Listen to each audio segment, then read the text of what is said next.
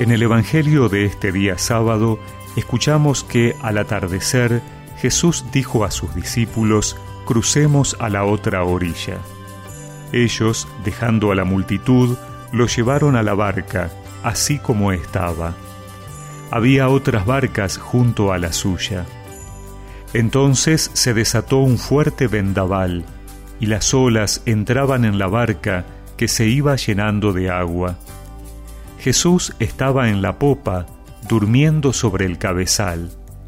Lo despertaron y le dijeron, Maestro, ¿no te importa que nos ahoguemos? Despertándose, él increpó al viento y dijo al mar, Silencio, cállate. El viento se aplacó y sobrevino una gran calma. Después les dijo, ¿por qué tienen miedo? ¿Cómo no tienen fe? Entonces quedaron atemorizados y se decían unos a otros, ¿quién es este que hasta el viento y el mar le obedecen?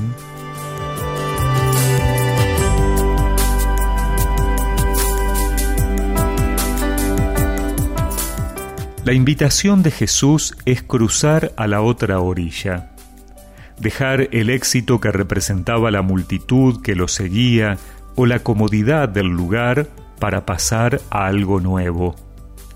Pero esa navegación no resulta confortable. La tormenta lo sacude todo y el riesgo de hundirse es cierto.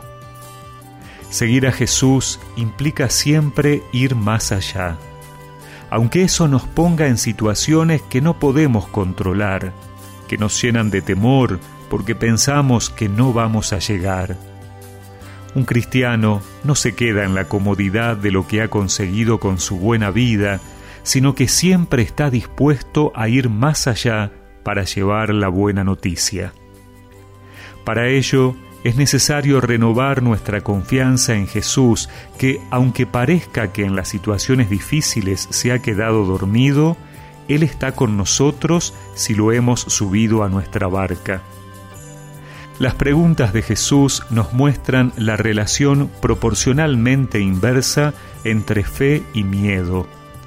Cuanta mayor fe haya, menor miedo tendremos. Pero si sentimos mucho miedo, quiere decir que nos falta fe. Solo desde la fe es que descubrimos quién es Jesús realmente. Él tiene poder y no debería sorprendernos que cualquier fuerza se le someta. Pero no buscamos a Jesús por su poder, sería demasiado interesado. Lo buscamos porque nos ama y es incapaz de abandonarnos aunque parezca que duerme. Llévame a la orilla donde está la calma. Señor, dale reposo a mi alma. No ves que la tormenta no se acaba.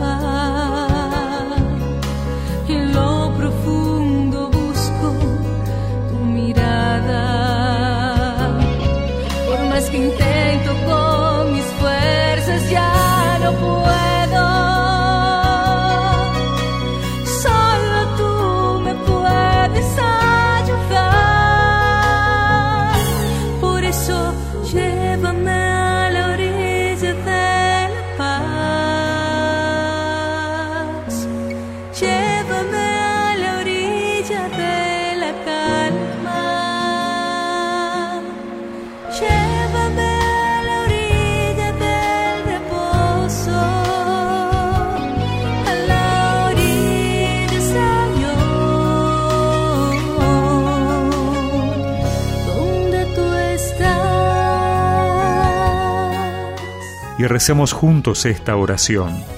Señor, no permitas que dude de tu presencia. Aumenta mi fe para no tener miedo en las situaciones de dificultad. Amén.